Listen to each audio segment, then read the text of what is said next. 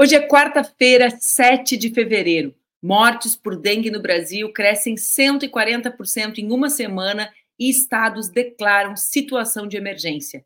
Javier Milei sofre derrota no Congresso e mega projeto de lei será enviado novamente a comitês da Câmara. Separa o teu cafezinho e vem comigo que está começando mais um Expresso com a Manu.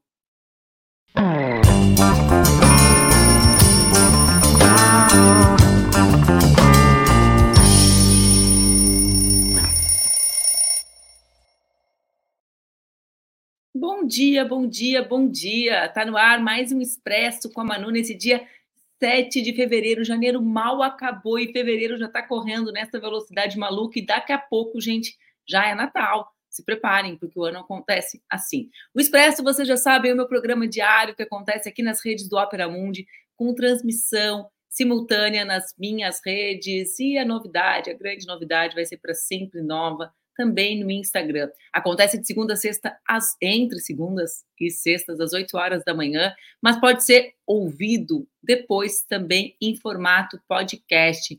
Um bom dia para todas e para todos que estão chegando por aí, que estão com o seu cafezinho na mão, para a gente falar sobre esse assunto bastante relevante que ocupou né, o noticiário, teve pronunciamento oficial no dia de ontem. A gente vai conversar um pouco sobre a situação da dengue no nosso país. Por quê? Porque nos últimos dias a gente está presenciando um aumento dos casos em diversas regiões do país.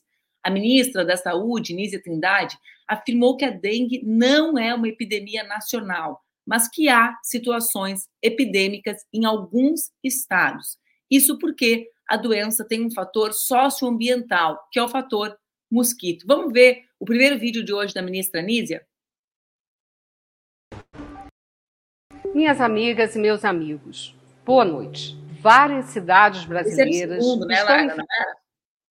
Acho que era. Situações epidêmicas em alguns municípios, né, como é o caso do Rio de Janeiro, como é o caso do Distrito Federal, que decretou também emergência, é, o estado do Acre, é, Minas Gerais, mas a dengue é uma doença que tem uma característica socioambiental, ou seja, depende do fator mosquito, é, também de condições para sua proliferação, e nesse momento nós temos uma concentração nas regiões Sudeste, Centro-Oeste e Sul, no caso do Sul, mais o estado do Paraná.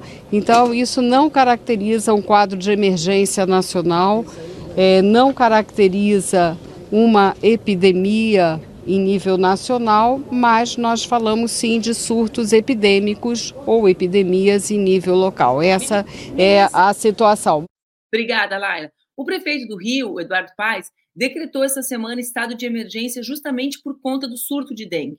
Somente em janeiro, a cidade do Rio registrou 10.156 casos da doença, com 362 internações. Esse, pessoal, é o maior número desde o início da série histórica, ou seja, desde 1974. Campo Grande e Guaratiba, na Zona Oeste, são as regiões mais atingidas. Além do Rio, três estados, Acre, Goiás e Minas, o Distrito Federal e algumas cidades do Mato Grosso do Sul já estão em emergência sanitária. Sim, Carlos, a gente vai falar sobre isso. Fica tranquilo que mais adiante a gente vai falar sobre a questão política por trás dos ataques à ministra Nízia. Dados do Ministério da Saúde mostram que 2023 foi o ano com mais mortes causadas pela dengue. Foram 1.094 óbitos confirmados até a última semana, a última semana epidemiológica do ano, e a mais 218 casos ainda em investigação. O total de casos foi de 1.658.816. As projeções do Ministério da Saúde e do sistema Infodengue da Fiocruz estimam que a quantidade de casos de dengue no Brasil pode variar de 1 milhão e 700 mil a 5 milhões nesse ano. Caso os dados se confirmem, será o maior número de infecções registrados na história, na história recente, evidentemente, do nosso país. Até a noite de ontem, segundo informações do Ministério da Saúde, o número de casos prováveis é de 364 mil, com 265 óbitos em investigação e 40 óbitos já confirmados por dengue. Bom, a grande questão é o que, que tem elevado né? O que, que tem feito com que essa alta aconteça, essa alta no número de casos de dengue aconteça? Entre os fatores do aumento uh, está o comportamento da própria doença, que é uma doença cíclica. A reintrodução de sorotipos, o 3 e o 4, que não são ou que não eram os predominantes no Brasil, e o aumento da temperatura associado à mudança climática. Atenção, esse é um tema recorrente aqui no Expresso, né? A gente busca fazer com que essa agenda, né, a agenda relacionada ao enfrentamento aos eventos extremos, a mudança climática, torne-se uma agenda naturalizada no, no campo progressista, na esquerda, que nós não reproduçamos na nossa ação política o negacionismo, porque existe o negacionismo intelectual, mas existe o negacionismo de ação. Né? O que é o negacionismo de ação? É não incluir o tema, os temas afeitos às mudanças climáticas e eventos extremos na ação política. Né? Então vejam que uma das razões de elevação do caso de casos de dengue é justamente o aumento das temperaturas e né, associado às mudanças climáticas. Bom, mas além disso, a transmissão da dengue aumenta em meses mais chuvosos, ou seja, entre os meses de novembro e maio. O acúmulo de água parada, como nós sabemos, contribui para a proliferação do Aedes aegypti, o mosquito da dengue, e, como consequência, para a maior disseminação da doença. É importante que a gente lembre que diversas cidades em diferentes estados passaram por inúmeros eventos climáticos intensos, com fortes chuvas e enchentes. Pra, é o caso, por exemplo, da minha cidade, Porto Alegre. Para reduzir a infestação de mosquitos, o Ministério da Saúde recomenda eliminar criadouros, né? Isso são gestos simples, né, gente? Muitas vezes subestimados na rotina das pessoas. Ou seja, o que, que significa eliminar criadouros? Significa impedir que os vasos de água tenham uh, vasos de planta, me desculpem, tenham água. Significa manter cobertos os reservatórios e os locais com acúmulo de água e também né, uh, proteger o corpo e usar repelentes, além do uso daqueles velhos mosqueteiros, como a sua avó já fazia, a minha fazia. Bom, além disso, é importante que a gente pense nas equipes diminuídas de saúde dos municípios. Né? Teve aquele, aquele, aquela propaganda né, que circulou do governo federal com relação aos agentes comunitários, mas municípios com investimento baixo né, na efetivação do Sistema Único de Saúde e da política dos agentes comunitários de saúde, também tem o um menor número de agentes uh, organizados né, e prontos para conversar com as pessoas nas suas casas sobre esses lugares em que o mosquito se se reproduz. Então, aqui tem dois elementos muito políticos, né? Um, aumento de temperatura e chuva relacionado com mudanças climáticas, e outro, né? Os impactos da destruição do SUS e da, da construção de políticas reduzidas de saúde uh, nos nossos municípios. Lembrem-se, em ano de eleição, né, ano da gente pensar na agenda municipal, na, na forma como nós queremos que as nossas cidades sejam governadas, né, na forma como nós queremos que existam serviços do Estado nas nossas cidades. Bom, ontem à noite, agora sim a gente vai ver, a ministra Anísia fez um pronunciamento anunciando um conjunto de medidas do governo para conter o mosquito da dengue e também uh, uh, para explicar as formas como o governo federal tem apoiado os governos estaduais e as prefeituras para o enfrentamento da doença. A gente vai ver o vídeo e já já eu comento com vocês a relevância desse pronunciamento da ministra em rede nacional no dia de ontem. Bora ver a ministra Anísia, lá, a Laila voltou. Minhas amigas e meus amigos, boa noite. Várias cidades brasileiras estão enfrentando situação de emergência devido ao grande aumento dos casos de dengue. O calor recorde e as chuvas acima da média desde o ano passado aumentaram os focos do mosquito transmissor. Essa situação exige ações adicionais do governo federal, dos governadores, dos prefeitos e de toda a população. Este é o momento de intensificar os cuidados e a prevenção. Agora é hora de todo o Brasil se unir contra a dengue. O Ministério da Saúde está dando total prioridade a essa ação. Ampliamos em um bilhão e meio de reais o repasse de recursos para estados e municípios um centro de operações de emergências foi montado para analisar diariamente a evolução dos casos e mobilizar as ações de todos os órgãos envolvidos nesta ação. É fundamental que as prefeitas e os prefeitos intensifiquem os cuidados com a limpeza urbana, evitando o acúmulo de lixo e de água, onde os mosquitos se proliferam. Da mesma forma, é essencial a ação das governadoras e governadores apoiando seus sistemas de saúde. E você, cidadã, cidadão, também tem um papel decisivo na prevenção. Precisamos redobrar os cuidados com as nossas casas e nas áreas em volta delas. Cerca de 75% dos focos estão dentro de casa Vamos tampar as caixas d'água, descartar o lixo corretamente, manter as vasilhas de água dos animais sempre limpas, guardar garrafas e pneus em locais cobertos, retirar água acumulada dos vasos e plantas. Nessa missão, conte com o trabalho fundamental dos agentes de combate às endemias. Esses profissionais do SUS levam de porta em porta orientações para a prevenção. Receba-os, ajude-os na localização e na erradicação de possíveis focos do mosquito. Obrigada, em sua casa e na sua vizinhança.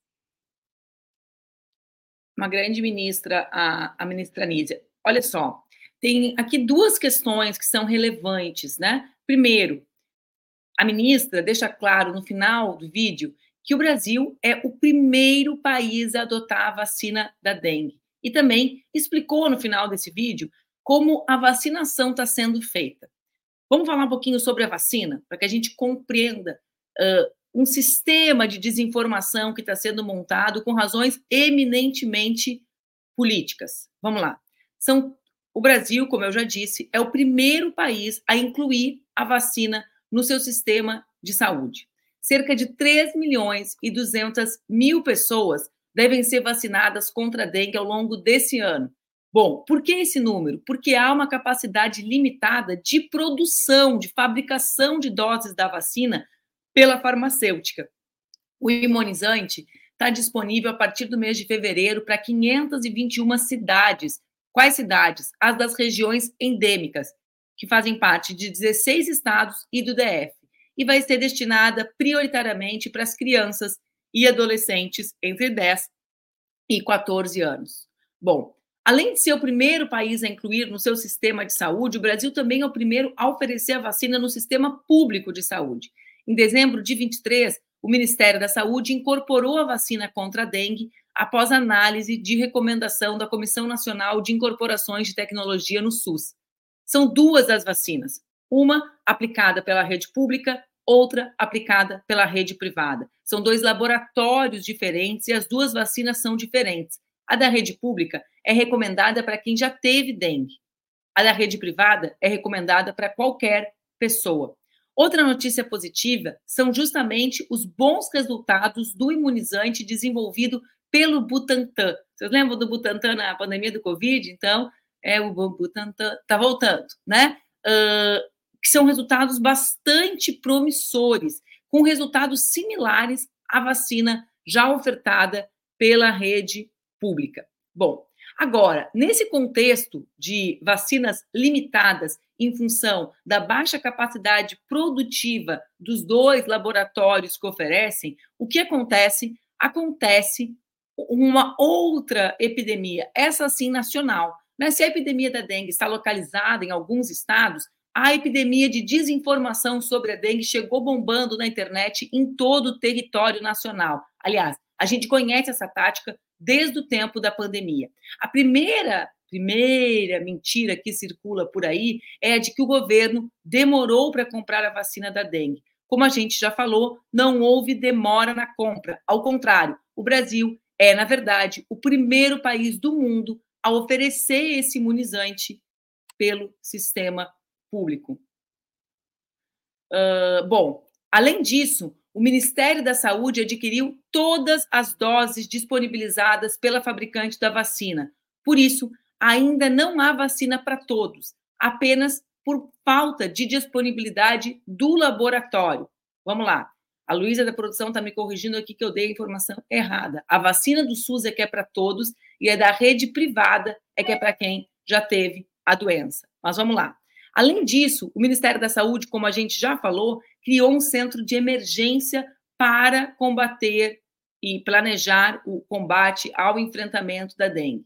Outra desinformação que circula, gente, atenção, é novamente sobre o uso de ivermectina, remédio para vermes, aquele remédio que o Bolsonaro adorava fazer propaganda com a caixinha durante a pandemia. Vocês lembram disso? Bom, não sei que tanto essa gente da extrema direita e da direita tem uh, fixação no remédio para vermes, né? É quase um negócio suicida, né? Porque são os vermes e eles ficam tomando remédio para verme o tempo inteiro. Mas o que nos interessa aqui é justamente o fato de que esse remédio, a ivermectina, não faz efeito para a dengue. É mais uma vez uma narrativa falsa que circula por aí. Antes de chamar o Luiz Maurício para conversar comigo, eu quero só a, a, alertar você sobre a dimensão política que esses ataques têm. Lembrem-se, o cargo da ministra Anísia é um cargo disputado desde o início do governo do presidente Lula. Nós vimos a manifestação do presidente Arthur Lira ontem, no início do ano legislativo, né? A dimensão do embate que ele estabelece entre Congresso, orçamento, né? A dimensão do orçamento que ele quer que seja vinculado diretamente aos parlamentares, e sabemos que o Ministério da Saúde faz parte desses espaços de disputa. É por isso que nós precisamos, por duas razões centrais, né? Primeiro, Precisamos ajudar no combate ao enfrentamento da dengue e no enfrentamento à desinformação, porque isso significa salvar ou não salvar vidas. Nós vimos isso na pandemia. Se alguém toma remédio para vermes quando está com dengue, não vai procurar ajuda, essa pessoa pode morrer. Então, nós precisamos desmentir as fake news, precisamos enfrentar esse sistema nefasto né, de, de distribuição de desinformação. Mas, além disso, precisamos saber as razões pelas quais essa desinformação circula. Então, circula porque o espaço que a ministra Anísia ocupa, com bastante competência, é um espaço muito disputado pela direita e pela extrema-direita. Luiz Maurício, vem celebrar comigo que Javier Milei foi derrotado no Senado e que seu projetão vai ser votado de novo pela Câmara. Tá bem? Que maravilha. Bom dia, Manu. Bom dia a todo mundo. É, pelo menos alguma vitória para nós aí, né? Para essas lutas que nós Estamos aí passando por todos os lugares. Aliás, é um janeiro, foi um janeiro interessante, está sendo um fevereiro mais interessante ainda, porque em todos os lugares trabalhadores estão tendo que se levantar em relação a algum tipo de pressão na França, na Espanha, na, na, na Argentina aqui e no Brasil também, é claro, a gente está fazendo a nossa, a nossa parte, isso é importante. Eu queria é, é, é, primeiro dizer que eu, eu fiquei impressionado mesmo com o trabalho ano passado da ministra Nízia, porque era uma pasta muito complicada, que foi desmontada e que atualmente está sendo muito cobiçada pelo Centrão, que tem essa, aquela, aquela velha política, né? Farinha pouca, meu pirão primeiro. Então tá de olho. E é engraçado, alguém falou aí no chat, eu não sei quem, desculpem, mas alguém falou aí é, que estão cobiçando o cargo da, da ministra, tem a questão de gênero. E é importante entender que, assim, junta grande orçamento, com ministra mulher ou ministro negro, que de repente os olhos da cobiça se levantam. De repente parece óbvio e importante que a ministra saia e assuma esse ministério alguém do centrão e alguém homem. E evidentemente alguém homem branco. Então é importante que se, que se, que se, que se fique atento a isso e que se lute para que as pessoas continuem nos postos de comando fazendo que elas têm feito bem.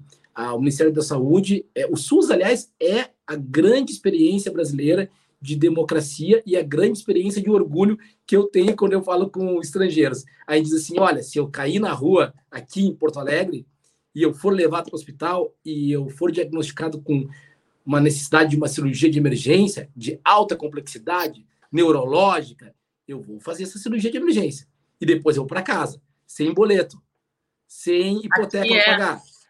Né? Sabe, uh, eu estou rindo porque realmente, né, quando a gente fala isso para as pessoas que vivem em outros países, as pessoas elas têm uma reação uh, de, de não crer tão elevada que a gente tem a exata dimensão do SUS quando conversa com alguém que vive em outro país que não conta com o SUS, né, e que frequenta todos os dias na sua cabeça o pânico do que pode acontecer consigo, com as suas pessoas amadas, na falta de acesso à saúde. E a ministra Nízia, né, Luiz Maurício, pegou o SUS destruído.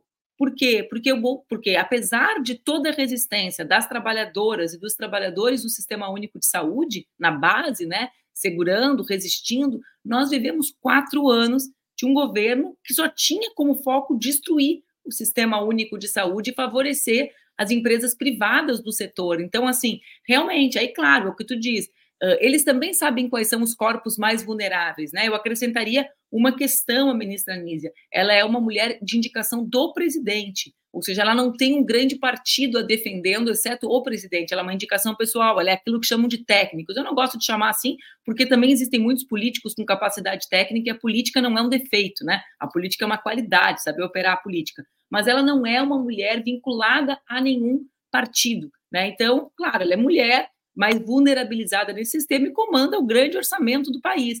E, e, tem, na minha avaliação, uma equipe muito capaz, né? O secretário de Atenção Básica, de Atenção Primária, o Nésio, fez, ele foi presidente da União de Estudantes de Santa Catarina lá atrás, na, na, na, minha geração de movimento estudantil. Tem feito um trabalho espetacular de, de retorno dos investimentos, mas existem fatores objetivos também que fazem a proliferação da dengue, né, Mal? E que e que, e, que muitas vezes nós abstraímos, que tem relação com as mudanças climáticas e que tem relação com a baixa adesão de municípios a políticas de cuidado, porque a ministra não vai remover lixo da rua. O que, que faz numa cidade como Porto Alegre, que está com problema de coleta de lixo há anos?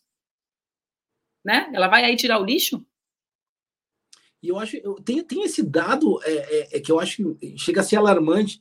75% dos focos estão em casas. Aí eu penso assim, ah, então são aquelas piscinas, aquelas casas com piscinas não, não, não, que não sofrem manutenção, que acabam acontecendo isso.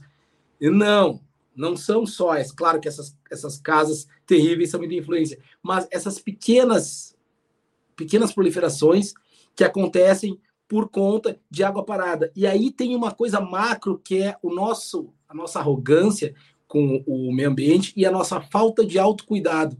E eu acho que é, interessante ver a dengue por esse viés. É, a fake news pega tanto, nesse caso da dengue, que as pessoas vão lá e tomam o, o, o, antivermes, o, o vermigo. Aí ele vai lá e diz assim: Eu tomei e me curei. Aí você deve fazer tomar também. E ao dizer isso, você garante a pessoa que ela não precisa ter medo da dengue. Porque ela tomou apenas, a outra tomou apenas um vermífugo, deu certo, tá tudo certo vai dar certo, pode pegar a doença, não vai ter problema. E eu conversava uma vez com, com, com um colega meu que é médico, acho que eu posso falar o nome dele, Marcelo, e aí o Marcelo dizia assim, Luiz, que eu sou hipocondríaco, né? ele dizia, Luiz, é, é, pouco provável que tu venha morrer de uma doença é, desconhecida, mas é muito provável que tu venha morrer de uma doença absolutamente conhecida. E aí ele começou a listar as doenças mais, mais, mais comuns, e ele disse, mas o que mais me preocupa sempre com os doentes, ele falando, é a desidratação. Aí eu ri, eu disse, ah, isso é coisa de velho, né, Marcelo? Pelo amor de Deus. Ele, não, não é não. Quando a gente tem uma virose, a gente desidrata muito rápido, a ponto de não conseguir procurar atendimento médico se a gente negligencia aquele sintoma. E a dengue, a dengue hemorrágica é o grande problema, mas a dengue normal, a dengue standard, também produz muita desidratação. Standard, standard é ótimo, né? Muito rápido. E isso, aliado a essa fake news de que dengue não mata, faz com que as pessoas não procurem atendimento. E elas não procuram atendimento e elas morrem. Evidentemente está ligado a um desamor, a um descuidado, a uma noção da classe trabalhadora, e isso tenho que dizer, da classe pobre, da classe trabalhadora, que diz assim: só é doença quando for gravíssimo. Eu só posso parar de trabalhar. Claro, em função da superexploração do trabalho. Né, Exatamente. Né, eu só posso parar de trabalhar se eu não tiver como sair da cama eu só posso procurar atendimento e assim vai aumentando. E aí chegam as fake news que mexem com a mentalidade da pessoa normal, que diz assim: Poxa, que legal tu chegar e receber no, no WhatsApp uma informação dizendo assim: não se preocupem com o que está acontecendo lá fora.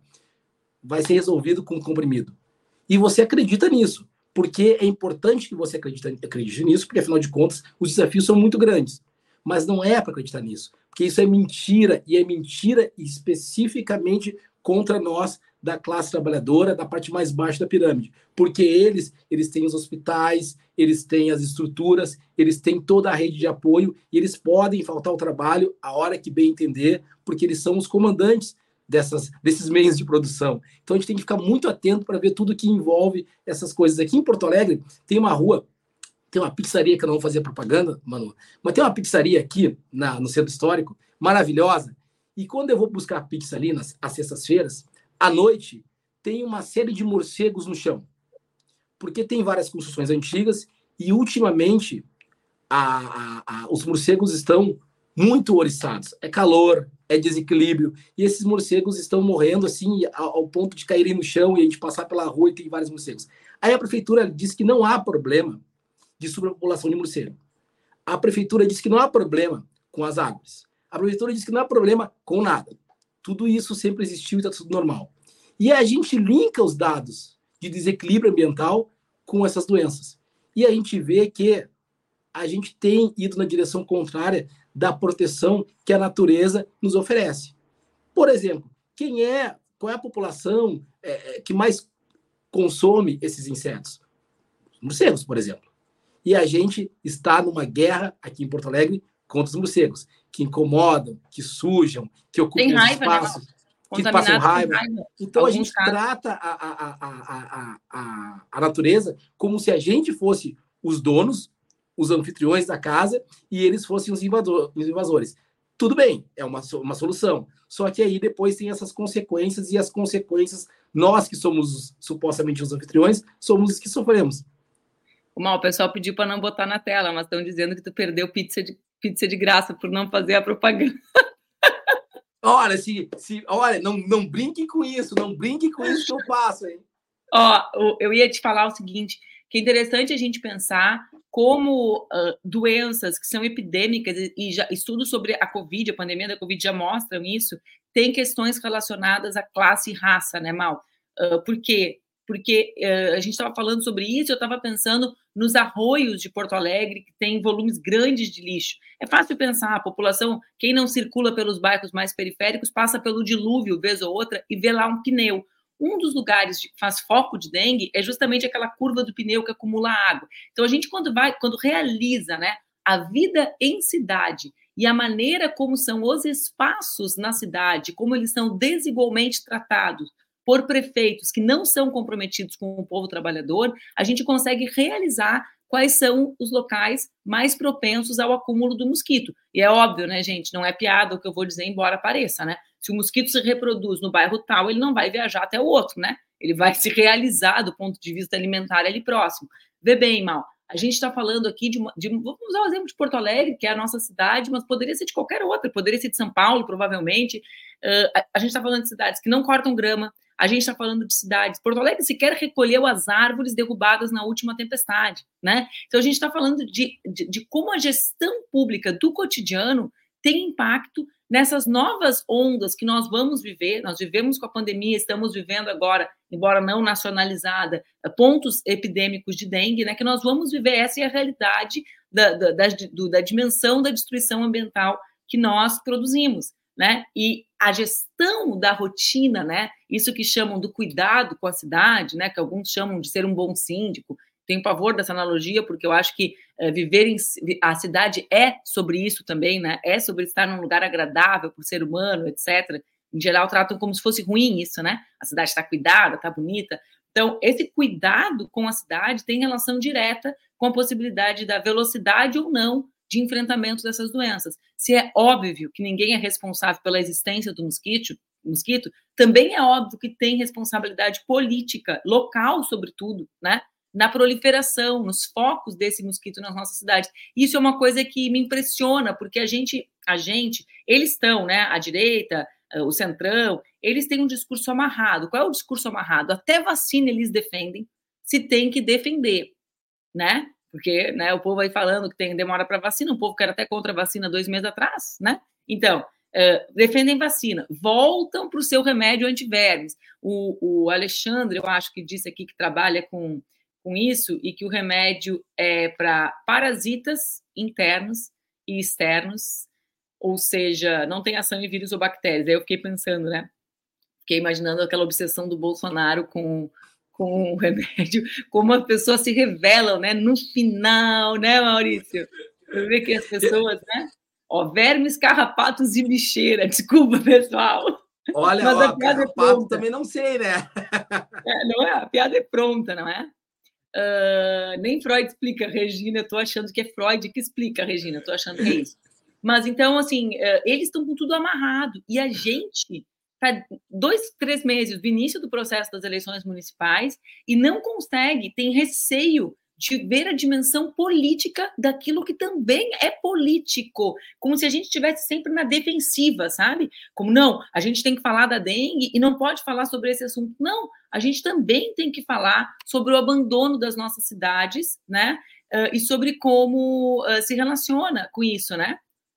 É, não, total. E eu estava pensando agora no, no, no, no pacotaço do, do, do Milley lá, e uma das coisas que mais me interessa não é esse macro, mas essa tentativa que alguns governantes têm de trazer para o debate a sensação, de materializar politicamente a sensação que eles têm de que as boas coisas estão se popularizando, estão se democratizando, e isso não deveria ser assim. A gente deveria manter bem bem esquematizado quem ganha o quê. E aí um, um, olhar importante é acabar com as políticas públicas. O problema da vacina aí não é que a vacina é, é, existe, é que a vacina vai ser distribuída pelo SUS. E aí qualquer pobretão vai lá e tem acesso ao que é de melhor em pesquisa? Não pode. Tem e que, que o Butantan está assim. desenvolvendo. Isso, é pior ainda, pior ainda. É um laboratório, tem que ser um laboratório privado que eu, com, com o qual eu possa fazer eventualmente minhas negociatas e que eu possa deixar claro que a ideologia liberal vence se eu deixar claro que existe a mão do Estado por trás, o Estado é capaz de realizar coisas, de cuidar da nossa vida de maneira adequada, que bem gerenciado, instituições públicas conseguem ofertar ao povo um serviço de qualidade, aí isso derruba esse mito de que tudo que é bom vem na iniciativa privada. Então também é esse ataque, esse ataque global, e é sempre um ataque que se renova a todo instante. Eu até acredito, assim, especulando, que se a gente não tivesse tido a pandemia que a gente teve, o SUS já não estaria da maneira como ele é hoje, já teria sido desmontado. É, é, é, a atuação do SUS, a despeito do, do governante da hora, a atuação do SUS, como tu mesmo disse, pelas pessoas de base, ali, para os profissionais de base, garantiu a impossibilidade de desmonte do SUS naquela hora, porque a gente estava no meio da pandemia e porque sem o SUS a gente teria é, é, é, naufragado todos os serviços, incluindo os serviços privados. Então, eu acho que nesse aspecto específico, a gente tem um, um, um, a pandemia serviu para nos, nos deixar bem claro assim, a importância de um serviço público de qualidade e universal.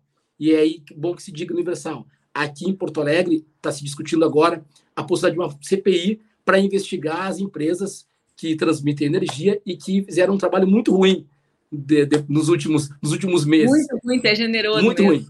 Estou sendo bem, bem, bem generoso. É, bem generoso. Por que, que a gente precisa de uma CPI?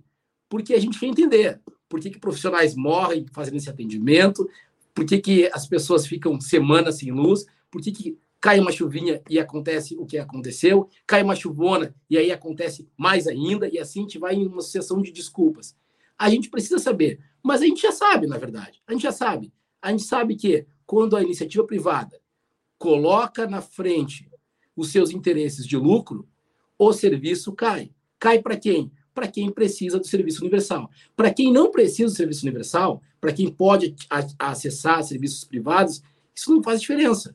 Então, no final até faz, né, Mal? No final até faz, porque o serviço privado no Brasil também tem um preço reduzido em função do volume de serviço ah, é verdade, público verdade. que utiliza na sua base. Ou seja, se eu for fazer um transplante de coração com o meu plano de saúde privado, eles vão utilizar grande oh. parte do que o SUS uh, financia para garantia disso. É por isso que a saúde privada é tão mais barata no Brasil do que nos Estados Unidos, né?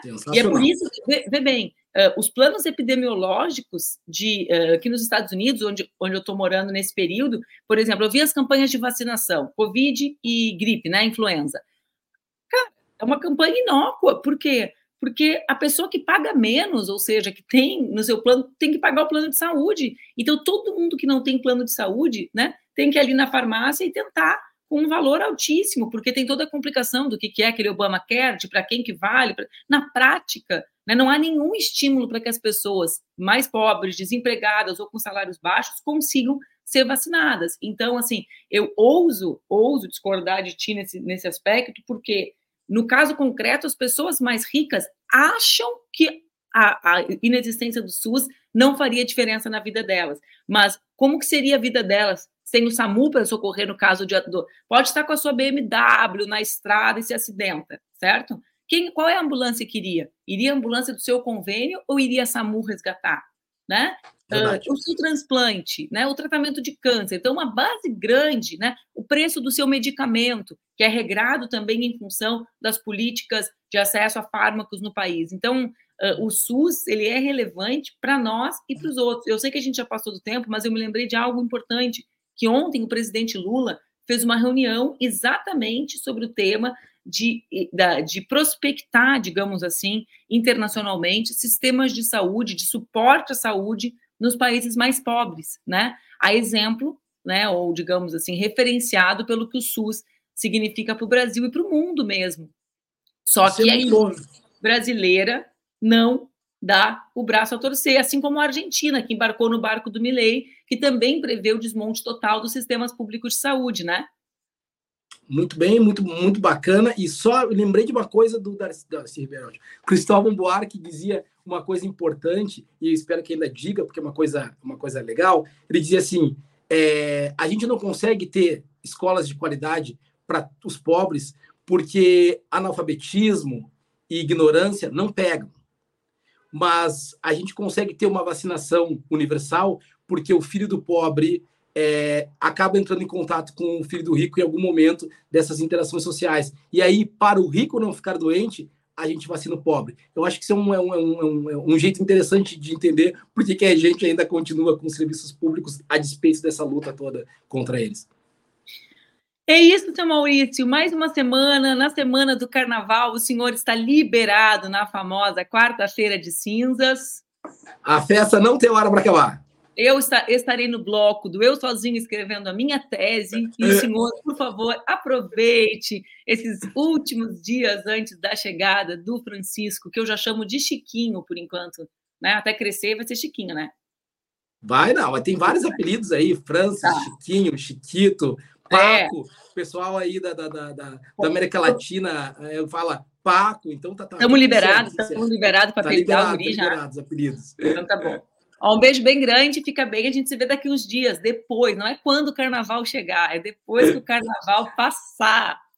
Obrigado, mano. Bom beijo, carnaval para todo mundo. Até.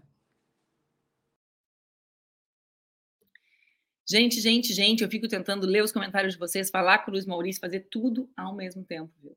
Fica difícil. Mas eu tô tentando aqui, tô me superando. Amanhã, quinta-feira já, 8 de fevereiro já, gente, o tempo tá né? Janeiro durou para sempre, fevereiro está numa velocidade. Mas enfim, amanhã, quinta-feira, 8 de fevereiro, a gente se reencontra aqui às 8 horas da manhã para conversar um pouco mais. Obrigada pelas informações, Alexandre. Obrigada pela audiência de vocês. A gente se vê amanhã. Um beijo, fiquem bem.